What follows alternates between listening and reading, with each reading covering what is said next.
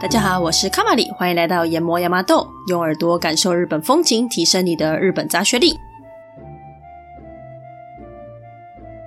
这集呢，要继续聊聊平安时期，接续上上一集，我们说到菅原道真，对吧？菅原道真会被流放的主要原因呢，就是藤原氏在闹嘛。那我们上一集平安门的故事中也有提到，他对于藤原氏很不爽，那这也是他起兵造反、自立为王的原因之一。因此呢，这一集我们就来看看藤原氏的权力最疯狂、最高涨的时候。那如果大部分的人呢，对于平安时代有一点认识的话呢，应该蛮高几率都是透过《源氏物语》吧。如果是这样子的话呢，本集应该会出现蛮多你听过的人名哦。再稍微复习一下，因为离上上一集应该也有半个月时间的。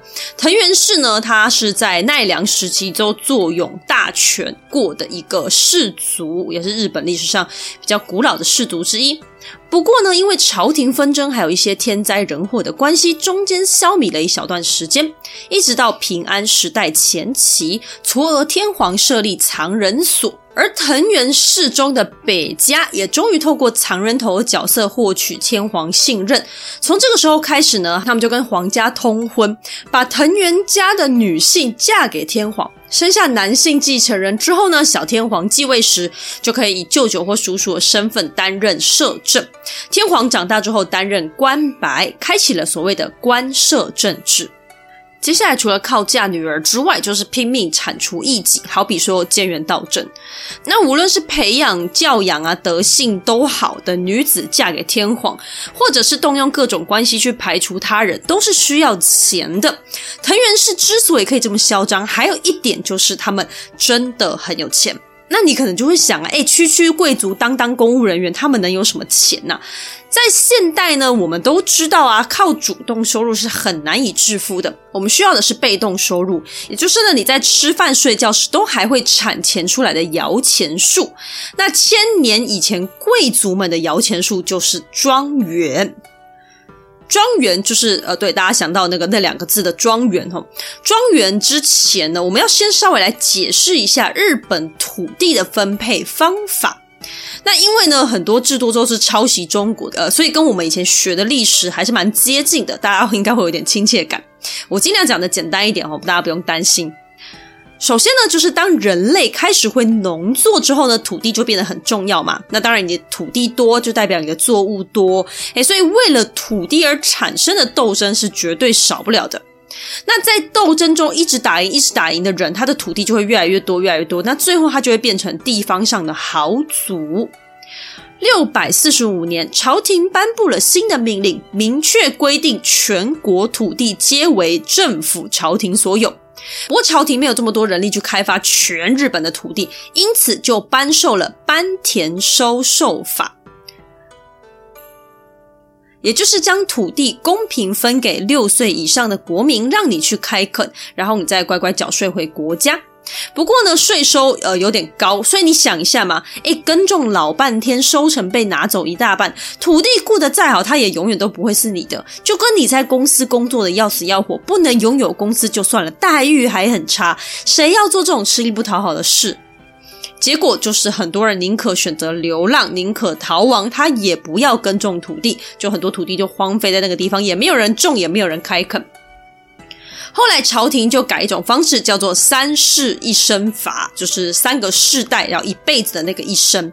也就是说，如果你去开垦土地，诶，土地就可以给你一辈子。那如果你开垦的是新的土地，则可以传三代，就等于允许人们拥有自己的土地了嘛。那当然，大家就会很细心的照料。不过呢，等到国家要收回土地之前，他们又会开始继续耍废。朝廷没办法，于是颁发第三个版本，叫做《垦田永年私财法》，公开认证人民可以拥有私人土地。虽然当然一定会有明文规定说，诶，怎样的身份可以拥有怎样大小的土地嘛，但基本上就已经回到最开始，大家各有各的土地的状态。好，那一开始进行开垦的，一定就是比较有能力的、比较有钱、比较有人脉的，像什么宗教团体啦，或者是贵族。那毕竟呢，虽然有规定身份可以获得什么样的土地，但是这种事情吼，就是有关系就没关系嘛。然后再来就是天高皇帝远，哪管得到这么远这么多人呢？所以有钱人就卯起来开发，最后变成比较大的地主。那变成比较大的地主之后呢，他们就可以再找一些比较小的农民，在帮忙开垦或者是帮忙耕种，而农民也会愿意把自己所得捐给地主。诶，为什么要捐给地主呢？因为这样子就可以不用缴税啊。那土地呢，对于地主来说，当然就是越大越好嘛。那个人农民他就是可以不用缴税，不用负责，等于说是依附在地主底下。你就把你的所得可能没有国家收得这么重，就是可能交一点，或者是你就是干脆都是交给地主。那地主会养你，大概类似这样的感觉。那这种东西呢，就叫做庄园制度。大地主呢，会称为领家，还领头的领，家里的家。而比领家更大，就是收养很多领家的人呢，叫做本家。那你看，本家的土地是真的非常非常的大，所以呢，这个其实跟中世纪欧洲的庄园制度就还蛮接近的。好，那你说，诶，他们都不用缴税吗？领家跟本家土地大，但他们也要缴税啊。好，那我们来说说这个收税官。收税官呢，其实我们在平将门那一集有提到，平将门的爸爸他们的职位呢，正式的名字就叫做国司，诶，公司的司。那他们其实就是收税官，只是说我上一集都是采用收税官这个名称来称呼了，但日文原名它其实是叫国司。这些国司在最开始是可以进到庄园里面去查税、收税的。不过呢，因为国司他们就是掌管一整个地方嘛，上一集的平安将门的故事，如果大家有听，你们就会很清楚，他们就是等于就是那个地方的小霸王的概念。所以呢，官商勾结当然就是很严重。毕竟我们刚刚再讲一次，天高皇帝远，他们管不到。那这些原本要缴税的领家跟本家呢，他们就会跟国司官商勾结，因为其实会有一些人他们是可以申请不用缴税的，那本家跟领家就会钻漏洞，用各种不同乱七八糟理由去申请他们不要缴税。那你想想。批准他们需不需要缴税的人是谁啊？就是国司，所以国司在利益驱使之下，就批准了很多的人，他们可以不用缴税。这种权利叫做不输，就是不用输入的意思。好，那接下来他们又再申请了另外一种特权，叫做不入，也就是国司是不能进入庄园管理或查税的。那国司代表就是朝廷，也就是说呢，庄园直接脱离国家的掌控，成为个人家族的资产，等于就是一个小国家了。好了，那大家猜猜看，这个时期规模最大的本家，大家觉得是哪个家族呢？没错，就是藤原氏。那就是这就是为什么藤原家会有这么多的资金去搞一堆有的没的。这个土地的开发部分的话，大家可以先记起来，因为这些呃，对历史这种东西就是息息相关的嘛。所以，我们到平安时期末期呢，都可能还会用到这个概念哦，所以可以把它记起来。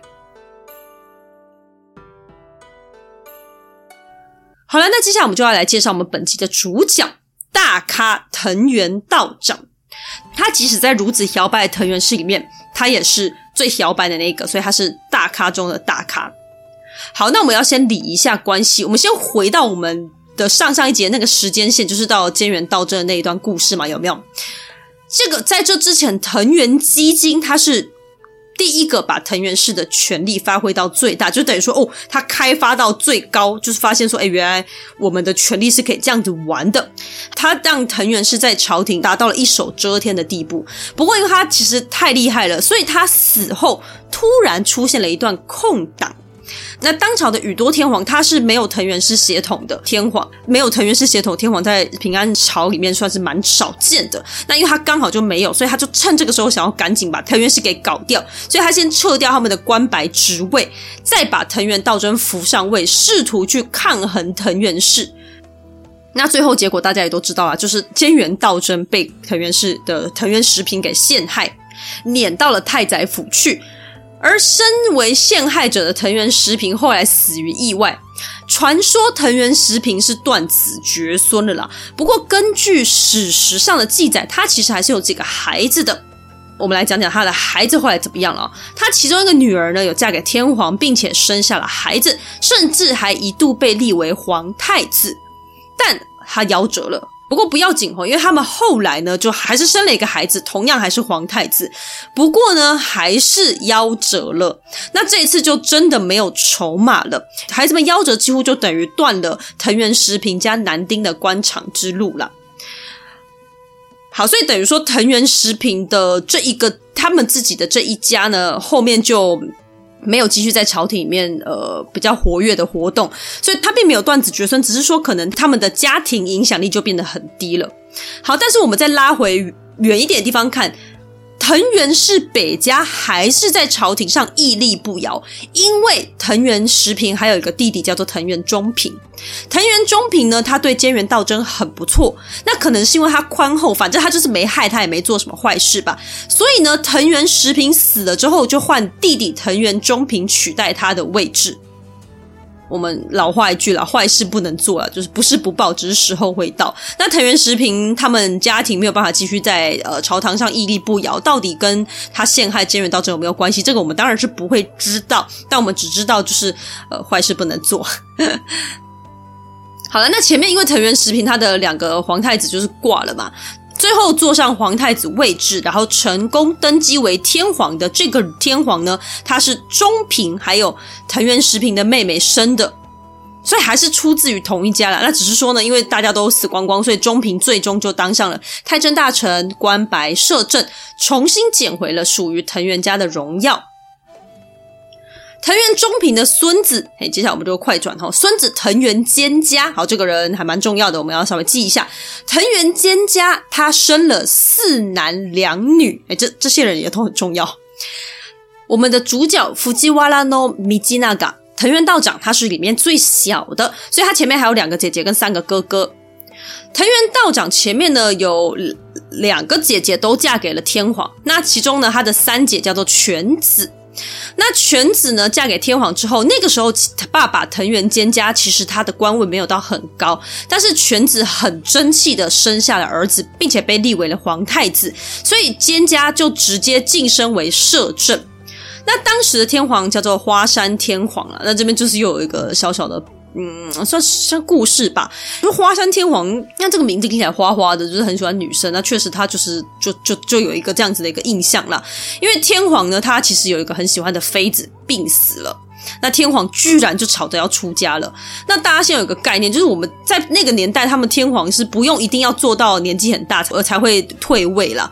那他们就是常常年纪轻轻就退位、退位、退位。所以小皇子即位的时候，通常年纪都很小，才会让藤原家的人去当。摄政跟官拜，那这个我们在平安时期末期的时候会稍微提到。好，无所谓了，反正我们这边就讲花山天皇。花山天皇喜欢的妃子疾病死了，所以天皇吵着要出家。那藤原兼家就在旁边煽风点火，说：“好啊，你就去出家啊，什么什么的。”花山天皇就真的退位出家，成为花山法皇，也就是太上皇的意思。那为什么要煽风点火让他出家呢？因为菅家的女儿犬子生下来的儿子不是皇太子嘛，对不对？所以呢，花山天皇只要一退位，这个小太子就会直接变成天皇，于是他就成为了一条天皇，那菅家就成为了摄政。好，那后来藤原菅家没多久就死了，摄政的这个位置呢，就直接转到了他的儿子，也就是他的大儿子藤原道长的大哥。藤原道隆的身上，那这边人有点多，名字又很像，所以我就直接称他为大哥啦。好了，那大哥当上了摄政之后呢，自然要提携他自己的家庭的人嘛，所以他就提拔了他的儿子藤原伊周。好，伊周这个人很重要，我们要先留着他。大哥很疼爱伊周这个孩子，所以他很希望未来伊周可以继承自己的位置，成为摄政。但是天皇不同意。但天皇给他一个还不错的位置啦，然后也有给他关白的一个权杖，但是他就是没有让他去做关白的那个位置。大哥呢，蛮衰的哈，很英年早逝。那接着儿子伊周就觉得自己应该可以继承他父亲的位置，结果没想到。一州的三叔叔，也就是藤原道长的三哥，在朝中声浪比较大，所以他就继承了摄政的位置。对，那这边我们以前有讲过嘛，就不管是天皇在让位呢，还是呃，像他们藤原家自己要呃接替官位，也是一样的概念，他们是可以用兄弟或者是父子这样去传的，不是说一定是爸爸就传给儿子，而是说兄弟之间也可以互传，所以他们的关系图才会这么乱。那讲到后面大，大概就会有概念了，所以你们自己心里面可以先画一张图，就兄弟就是横的，然后父子就是直的，就是一个关系图这样子。好，那藤原的三哥就继承了摄政的位置。好，那你可能会问说，诶，啊，大哥死后换三哥，那二哥去哪里？关于二哥的记载几乎是没有。不过这边有个蛮有趣的，就是二哥的生母，她是日本文学史上知名作品《清陵日记》的作者。清陵是清廷的清，然后一个悔部，在一个命令的令的那个陵。清陵日记，清陵日记是什么？在平安时期很流行所谓的女流日记文学，因为到了平安时期中期的时候啊，平假名系统已经很完整了，但是男性大部分还是使用汉字居多啦。那笔画很多嘛，所以贵族女性她们通常就是喜欢用假名来书写，而每天写的日记呢，最后就变成后世的文学作品，《清陵日记》就是其中一个。《清理日记》主要写的就是他跟藤原兼家结婚之后的生活细节啦。那里面有稍微提到二哥的事情。根据日记中所说啊，二哥头脑不太好，因此也不太问世间事啦。可能就是因为这样，所以他不会去参与到朝廷中的利害关系吧。好，那我们就回到三哥继承摄政的位置啊。一周一开始知道他的声浪很大的时候，就超不爽的，因为他就觉得为什么明明我才可以继承父亲的位置，而且父亲有跟天皇提，但为什么父亲都挂了，还轮不到我？于是他一开始就先采取当朝人最流行的对付敌人的方式——诅咒。不过可惜还是没什么效果，所以呢，三哥还是成为了摄政。但是呢，不知道这跟诅咒有没有关系啊？就是四月二十七号宣布三哥成为摄政官白，但是五月七号三哥就病死了，因此历史上称他为七日官白。好了，那三哥还是死了，所以这个位置总算该轮到一周了吧？可惜还是没有。大家还记得现在的皇太后就是藤原全子，就是菅家的女儿，藤原道长的二姐，也就是伊周的姑姑。那伊周呢？他说实在话，他跟一条天皇的关系不太好，他跟全子的关系也不太好。应该说，全子不太喜欢这个侄子，诶，还是外甥呐、啊？他就常常说过，这个孩子要是来执政的话，我们的朝廷就会完蛋。他在政治想法上面也都跟伊周的看法不太相合。那相反的呢，藤原全子非常疼爱弟弟藤原道长，于是他就直接跟天皇进言说：“你那时候都直接把关白的位置交给三哥，接下来就直接交给道长就好了，你还有什么好犹豫的呢？”天皇于是就提拔了藤原道长，不过他没有让他马上做关白，而是先让他做到左大臣，也就是最高的官位。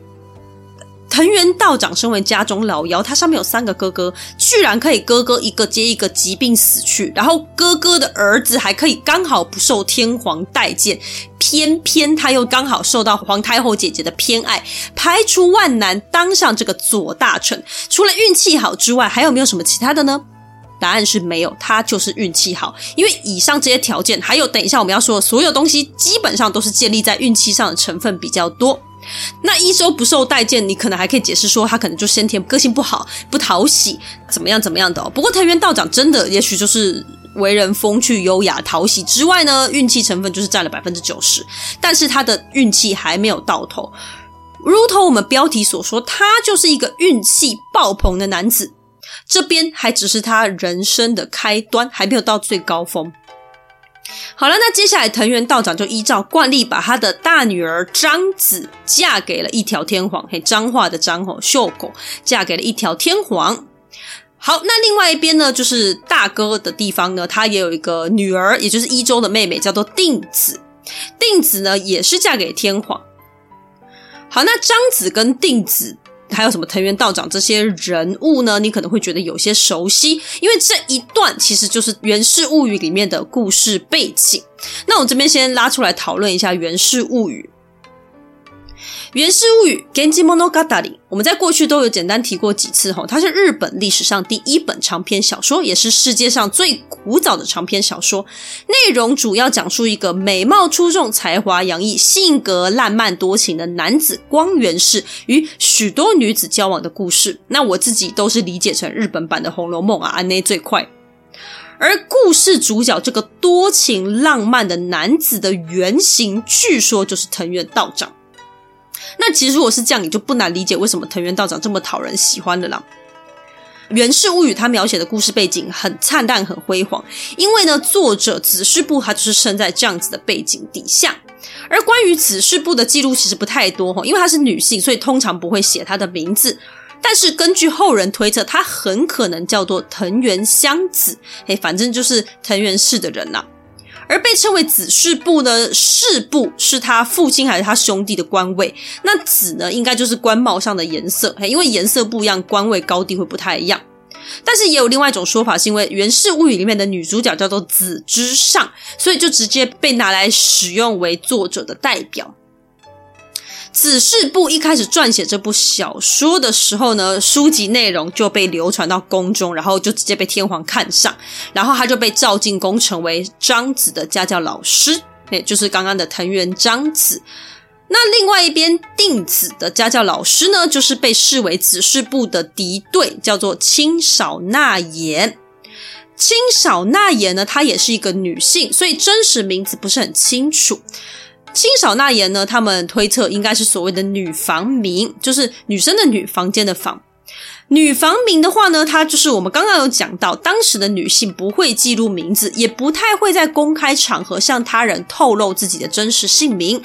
所以呢，如果你要去朝廷工作，别人总是要叫你的名字嘛。那女房名就是为了方便别人称呼而取的，呃，应该可以理解为艺名这种感觉。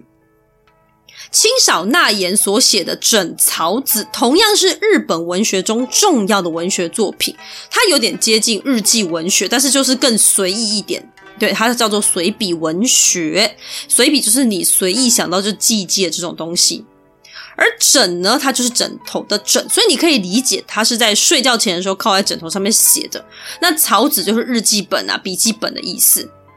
说真的，枕草子吼，可能听过的人会比源氏物语还要更少。但是枕草子，我自己觉得它应该会比源氏物语更更好理解嘛。因为源氏物语它是一个故事，但是说真的，我自己是就跟红楼梦一样，我可能没有什么文学的细胞嘛。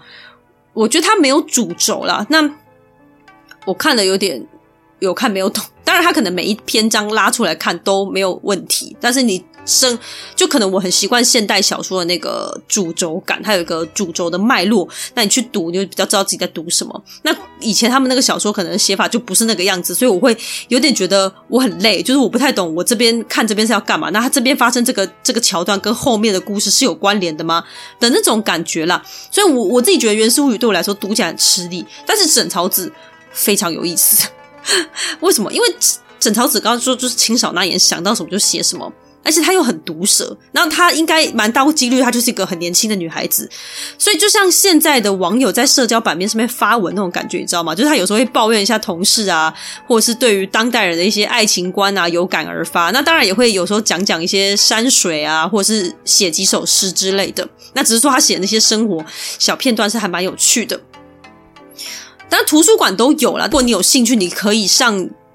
那个附近的图书馆，或者是去网络上面买来看，然后这边就分享几篇让大家感受一下。好，那第一篇叫做“无谓之事”，无谓就是无所谓那个无谓，翻成中文就是没有意义的事情。好，它故事内容是这样：所谓没有意义的事，好比说下定决心来朝廷里面工作，又开始嫌麻烦躲事情。工作上嘛，难免会有不如意啊，人多嘴杂，就喜欢嚼舌根。那有的人遇到这些事情就觉得哦，还是得想办法离开。但他真的回到故乡之后，又开始觉得家里面的妈妈很啰嗦、很碎嘴，想着哎，果然还是上京工作吧。最后呢，就摆着一张脸在那个地方。或者呢，好比说原本不太想结婚的对象，凑合着勉强结婚，发现真的不如预期，大大后悔。哎，就这样一篇故事就是这样，他就是很随意的记录一些很琐碎的事情，但是我觉得很好玩。就你就发现说，哎，原来几千年前人他们想的事情 跟我们现在想的其实差不太多。好，下一篇是一个跟工作相关的内容啊，标题叫做《皇后在宫中之一》，内容是这样子的。皇后在皇宫的期间呢，昼夜不停的会有僧侣在诵经，连佛像都挂出来的，布置的相当庄严。更不用说那些僧侣们看起来都很尊贵。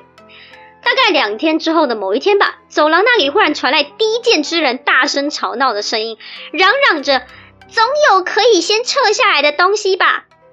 而另外一个声音回他说：“你说什么？这边都还没有结束诶，撤什么撤啊？”之类的。于是我就上前去看了一下。发现是一个老尼姑，一身破旧的衣服，像一个竹筒一样又瘦又短，外面还披着一件不知道能不能算衣服的破烂东西，模样呢像是一只猴子一样在那边说话。我就问旁边的人说：“他到底要干嘛？”谁知道尼姑居然开始大喊：“我是佛弟子诶，我只是要他们施舍一点东西给我吃，但是这些和尚居然不给。”哎，意外的这个尼姑声音很明亮优雅。哎，老实说，我觉得这个时候他要装可怜，就是要让声音再嘶哑一点会比较好，才可以让别人觉得很同情啊。但很显然，这这个尼姑没有这么做。我装作很诧异的问他说：“你什么都不吃，就只挑供奉菩萨的贡品来吃哦？看来你的信仰很虔诚呢。”尼姑大概有听出我在讽刺他，他就赶紧辩解说。没有啦，是因为这些和尚都说没有别的东西可以吃，我才要吃贡品。我就随便差人拿点什么糕饼什么的打发他，没想到尼姑居然变得很开心，还开始滔滔不绝的说个没完。这篇故事就是这样哦，是不是很生动、很生活化？所以除了文学上的贡献之外啊，对于当时朝廷中的细节呢，也能让后人有更多深刻的了解了。那我不知道大家记不记得，在猫那一篇，我们有讲到一只猫被一条天皇封为命妇的故事，也是记录在枕草子中哦。好，那清少纳言是定子的家教老师，而子式部是张子的家教老师，两人呢，传说是互看不顺眼呐、定子的哥哥一周呢，跟张子的爸爸藤原道长，也可以说是靠着两个女孩默默在比拼。那有一些《源氏物语》的戏剧，它是会把现实生活中子式部的故事一起拍进去的。诶，所以有时候看一看之后，像我现在记忆其实有点乱了，就是哪些是故事，哪些是历史史实，我要把它分出来。那关于《源氏物语》的故事的话呢，我以前看的版本是天海佑希演的《千年之恋：光源氏物语》。那二零一一年好像有一部是深田斗真演的，叫做《源氏物语千年之谜》。不过这一部我没有看啊，但他们两部好像都有把历史的史实编进去。那这两部我觉得应该都不错，所以如果大家有兴趣的话，都可以把它找来看看。好了，那我们回到历史故事中哦，这场双方比拼到底怎么样了呢？老实说呢，其实生不生出儿子呢，二十一世纪的大家我们都知道是什么东西决定的。好，你可能会说是男性的精子，哦，没有错。但是在更退一步是什么？其实就是运气嘛，对吧？张子其实也有可能生不出儿子，但是他偏偏就是生下儿子了。所以藤原道长后来就直接变成了摄政，那张子就成为了皇后。好，不过我想要来讲一下另外一边藤原定子跟伊周的故事。藤原定子呢，她在家教老师清少纳言的叙述中，是一个知书达理、笑容温暖且清秀可人的女子，被誉为完美女人的典范。她的年纪呢，比张子大了十一岁，从小跟天皇定亲，因为她是大哥那边的人嘛。那那个时候定亲的时候，大哥还是掌权的时期，所以他就让她很小就跟天皇定亲了。那他跟天皇两个人感情就还不错。所以他进宫没有多久，马上就被册立为中宫，也就是皇后。但是他运气有点差，就是哥哥一周也是一天到晚给他闹事哈。一周呢，这个人前面有讲过，他不太得太后喜爱，而且他还诅咒过他的三叔不要当上官白。那后来他又闹出了一件事情，叫做常德之变，哎，就是变数的变哈。好，事情是这样子的，藤原一周呢，他在跟太政大臣的三女儿交往。但是花山法王却喜欢他们家的四女儿，不过因为写情书人家没有回复，所以他就会去偷看人家。好，那你记得我们最前面有提过花山法王的那个时候，他不就是因为有一个喜欢的妃子死了，所以才退位的吗？那这个死掉的妃子呢，就是这一家人的二女儿，所以他这次又来跑来喜欢人家的四女儿。好，那你可能会问说，法皇出家为什么还跑来偷窥女生啊，写情书什么的？但是我们我们就不吐槽了，他们那个出家好像都只是一个名义而已。好了，反正呢，一周就看到法皇在那边偷看哦，他以为人家是在动自己情人的主意，因为他是跟人家的三女儿交往嘛，他就很生气啊，就跟他的弟弟抱怨，弟弟就说：“哥哥，你不用担心，我处理。”接着他们就埋伏花山法王，堵到他的时候故意射箭吓他。那原本他们只是想吓吓人家，结果呢，没想到大概是箭术太好了吧，不小心射到花山法王的衣服。那说真的，那个年代靠暴力解决问题的其实并不少啦。那只是说呢，你偏偏解决一个法皇，你是不是嫌命太长？这件事情很快就传进京城啦。原本一条天皇他大概没有想要处理，他觉得就只是射到衣服还好吧。但法皇大概更小灯熊体，就是很生气，所以天皇就只好出面要解决。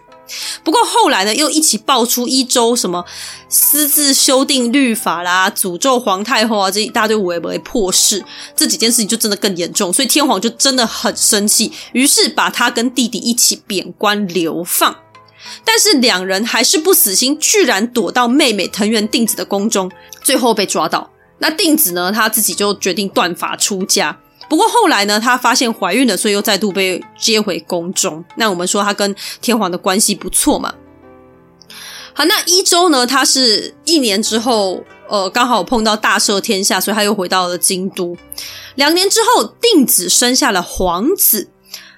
这个时候，藤原道长的女儿张子正式进宫，并且被册立为中宫，也就是皇后的意思。所以呢，他们就是有一个天皇跟两个皇后。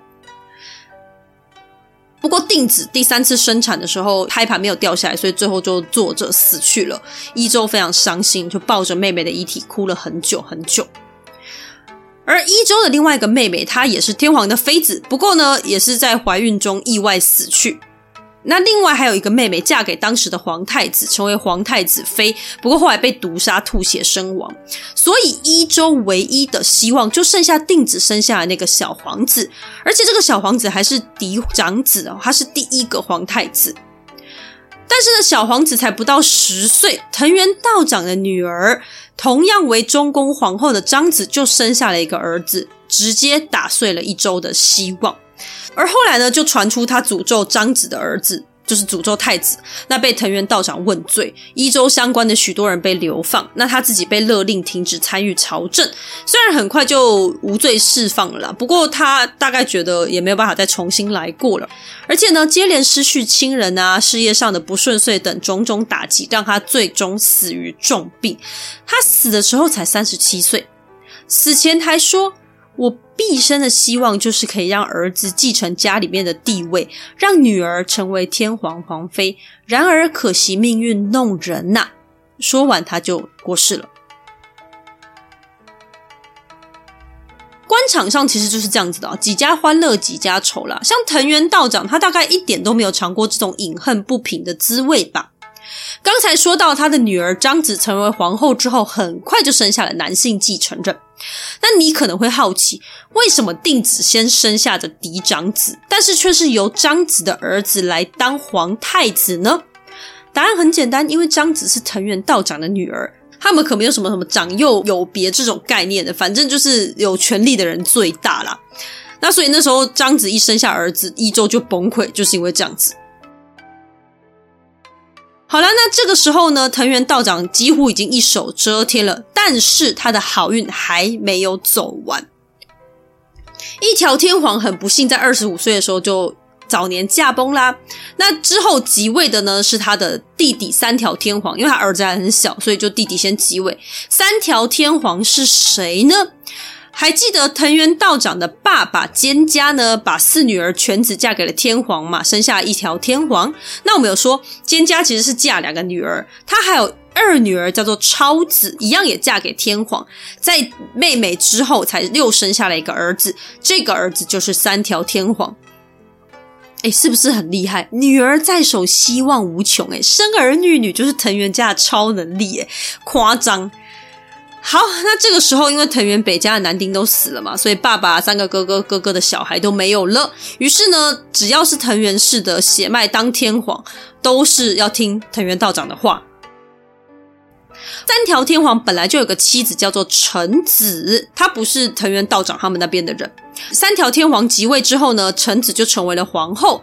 臣子在之前就有生下一名儿子。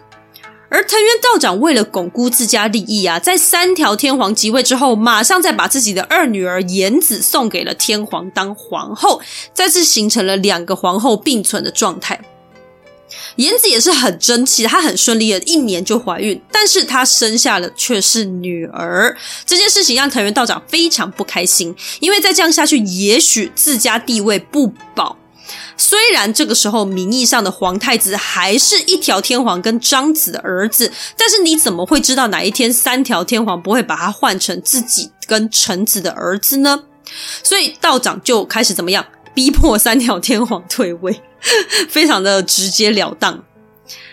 而三条天皇运气也不太好哈，上位第三年，三条天皇就不幸染上了眼疾，就是眼睛的疾病。服用仙丹之后呢，视力还是直线下降。道长刚好就找到理由，名正言顺的胁迫他滚蛋。再隔一年，皇宫发生大火，加上天皇的病症快速恶化，三条天皇真的心疲力竭，他就觉得藤原道长一直逼，一直逼，然后又内忧外患的，一直烦，一直烦，干脆就决定妥协退位。不过他有个条件，他说我要退位 OK，但是你要让我跟臣子的那个大儿子去继承皇太子。藤原道长就说：“好，好，好，好，我都答应你。”他快速答应了这些条件之后呢，三条天皇退位，然后马上呢，一条天皇的儿子就上位，叫做后一条天皇。后一条天皇呢，就是藤原道长的外孙。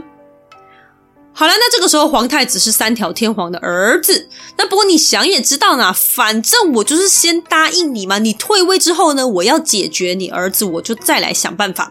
所以这个儿子的日子一定不会太好过。那他其实也蛮聪明的，他大概就知道自己的未来就是不会太好过，而且他就觉得藤原道长很可怕，所以呢，他还不满一年，马上就自动辞去皇太子的位置。皇太子位置现在又空下来啦，天皇现在是后一条天皇，那皇太子的位置怎么办呢？没有在等你，后一条天皇虽然才八岁，但是皇太子不能空下来。藤原彰子当初生了两个儿子，一个就是后一条天皇，那另外一个儿子。后一条天皇的弟弟就直接被立为太子。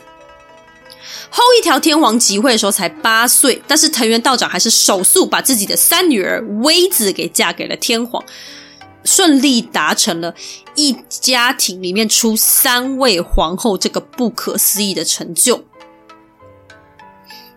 好，那刚刚说后一条天皇的弟弟被封为皇太子，藤原道长还有一个四女儿，他就再把四女儿藤原希子嫁给了皇太子，等于说呢，皇太子娶了自己的四姨母。好，那这边有点乱哦，就是大家要认真听哦。皇太子呢，后来成为了之后的后朱雀天皇，不过呢，藤原希子后来只生下一个儿子，马上就过世了，后朱雀天皇就再娶了。三条天皇跟藤原道长的二女儿延子所生的女儿。好了，那跟各位报告一下哈，我看到这一段的时候，我已经整个乱掉，我就拿一张纸在那边画他们之间的关系图，画不太出来，你知道，他们很乱，就是辈分已经算不太出来。但是我只能确定的是呢，到这个地方生下来的小孩，不管是父亲还是母亲，都是藤原氏的血脉。那你如果追溯到最上面的话呢，都会看到藤原道长的爸爸藤原兼家。人物关系图我会放在 IG 上啊，那我会努力制作，我不知道做不做出来，但是我努力一下。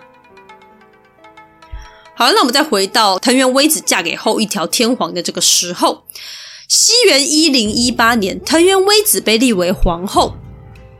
这个时候可以说是藤原道长的人生巅峰。在封后大典之后的派对上，藤原道长做出了一段知名的和歌，叫做《望月之歌》。この世をば我が世と思う。望月のかけたることもなしと思えば。中文意思就是这个世代就是我的世代，就好比满月一般没有缺损。 那你会觉得哦，真的很嚣张诶。但是嚣张归嚣张，我们是不能否认的啦，因为这就是事实。藤原道长其实，在后期就把摄政关白的位置交给儿子藤原赖通，但他自己因为他的 权力实在是太大了，所以他其实不需要透过摄政官白就可以获得这些权力了，所以他就没有硬要赖在这个位置上。但呢，道长的晚年还是久病缠身。他的三女儿薇子进入宫中之后的第十年，他患上了在过去被称为“饮水病”的糖尿病。出现了口渴啊、视力弱化啊、消瘦等等症状。毕竟呢，因为平安时期贵族的饮食相当精致啊，就是有大量的白米啊、日本酒啊、水果啊、炸点心等等等啊。那现代人看来就是一大堆的精致碳水，还有高碳水的食物。再加上运动不足啊、朝中斗争的压力啊等等，都可以间接导致他患病。那糖尿病还会再引发其他很多的病症嘛，所以他后来背上还长了一颗肿瘤，应该就是糖尿病所引发的皮肤病。接着再引发败血症，最终死于多重器官衰竭，享年六十二岁。这个运气相当好的藤原道长，他在历史上其实还是多少有些贡献的啦。像是呢，他把藤原氏的摄关政治力拉到最大。那虽然你可能说看起来很嚣张跋扈，但同时这也是稳定国内局势的一个力量。因为毕竟就没有几个人可以在朝中上闹嘛。那朝野底下可能也没什么人有办法抵得过藤原氏，所以反而国家在这个时候是比较安定的。而在政治上呢，要做到冷酷铲除敌方，又要小心维持好关系，因为他的女儿毕竟就嫁给天皇们，一个没弄好，女儿们可能就会深陷危机。那这些都是需要相当厉害的政治手段的。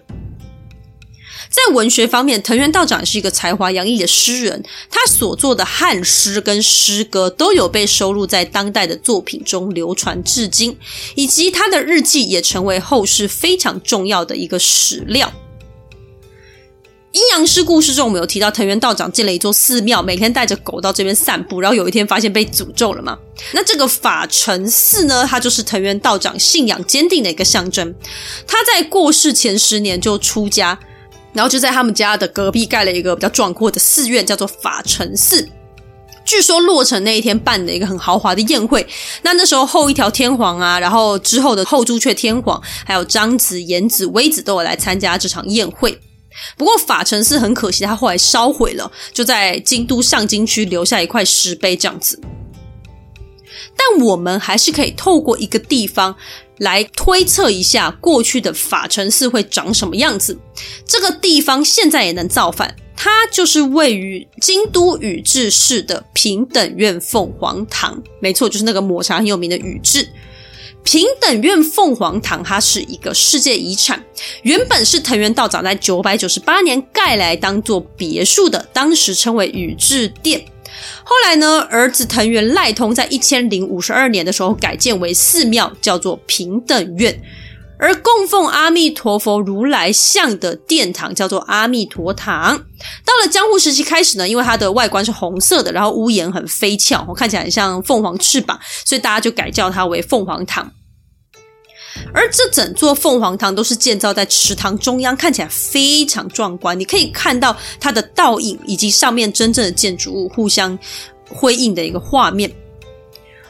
赖通他主要是想要体现出阿弥陀佛极乐净土的世界，于是整个平等院呢，就是赖通对于净土的想象。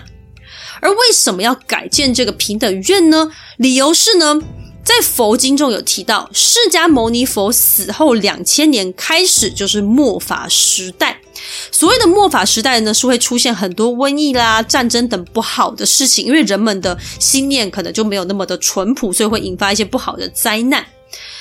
盖这座凤凰堂的时候呢，是西元一千零五十二年，离佛陀过世差不多过了一千五百年左右，诶，所以就是已经快要接近那个末法时代啊，啊，就很像我们之前什么快要两千年的时候人心惶惶那个感觉。整个平安时代的后半段啊，大家都会有一种啊末法时代要来临了，不知道会发生什么可怕的事情的这种感觉。而赖通呢，他跟大部分的人类一样，他希望可以前往净土，所以就盖了这一座平等院作为一个寄托。而这个凤凰寺平等院，大家如果有去到京都宇治的话，蛮推荐去看的啦，真的是还蛮壮观的啊！你去那边就还可以吃个抹茶什么，都很道地了。啊。宇治这个地方是真的很漂亮，但是冬天的时候真的蛮冷的，可能因为它旁边有河的关系吧。好，那这个是题外话了啊。那个凤凰寺平等院，它是要门票的，嘿，就稍微讲一下。好，那最后再补充一个藤原道长的小故事。相传他大概在二十几岁的时候呢，那个时候他的所有家人都还活着，就是除爸爸已经死掉之外，掌权是他的大哥。某一次呢，大家聚在大哥的家里面玩射箭，那藤原道长也有来，那一周也在。藤原道长呢，讲一下哦，他虽然是一周的小叔叔，但其实他也只比他大八岁。那那个时候因为大哥还活着，所以一周的官位是远远高于藤原道长的。那藤原道长最不如意的时候，可能一辈子就是这个时候吧。首先，道长就先赢了两件，就是他就是比别人多中两件啊，所以很明显就是他赢了。不过呢，大哥还有他身边的人都吵着说：“哎，再来两次延长赛啊，什么之类的。”那主要是因为呢，要给一周跟大哥面子，因为一周他是关白的儿子，所以大家会很希望他可以获得胜利啦，所以才提出这样子的要求。那道长心里就蛮不爽的，不过就就算了，就还是接受这个提议。只见道长摆上了箭，拉弓，然后一边说：“如果我家将来会出天皇跟皇后的话，我就会射中红心。”噗，漂亮的射中红心，而伊周没有射中。然后这个时候，大哥脸色就开始有点难看。然后来到第二回合，道长一样一边拉弓一边说：“如果我可以当上摄政官白的话，这支箭就会射中。”语毕，箭出，噗。果不其然又中了，那这个时候就很尴尬，因为道长是家里面的老四，掌权是他的大哥，诶，大家都还在，诶，就是怎么会说出这种话呢？那大家一定觉得他超没有神经的。那这个时候一周到底要不要射箭呢？大哥马上站起来阻止比赛继续后，强行打断这个尴尬的状态。好，那这段故事呢，可以显示出道长是有野心的，那还有他非常具有胆量哦，就是即使得罪大哥跟外甥，他也不怕。本集介绍的内容呢，应该是最多人，包含最多日本人心目中平安时期的模样。那这也是为什么日本人会投票最想穿越的时代之一呢？就是平安时期，并且要成为贵族，因为这个时期朝政比较稳定，它看起来就是这么的绚烂耀眼、璀璨，而且没有怨灵，就至少这个故事里面没有讲到什么很有名的怨灵了。但是这种辉煌始于藤原氏。最终也将毁于藤原氏。下一集我们要进入平安时期的尾声，一起来看看这个百年灿烂究竟要怎么结束呢？好了，那我们今天就先到这边喽。如果你喜欢我们的节目，欢迎在 Apple Podcast 点击五星好评，或者到节目下方点选抖内连接，给卡玛里一点鼓励与支持吧。今天谢谢你的收听，我们下期再见，拜拜。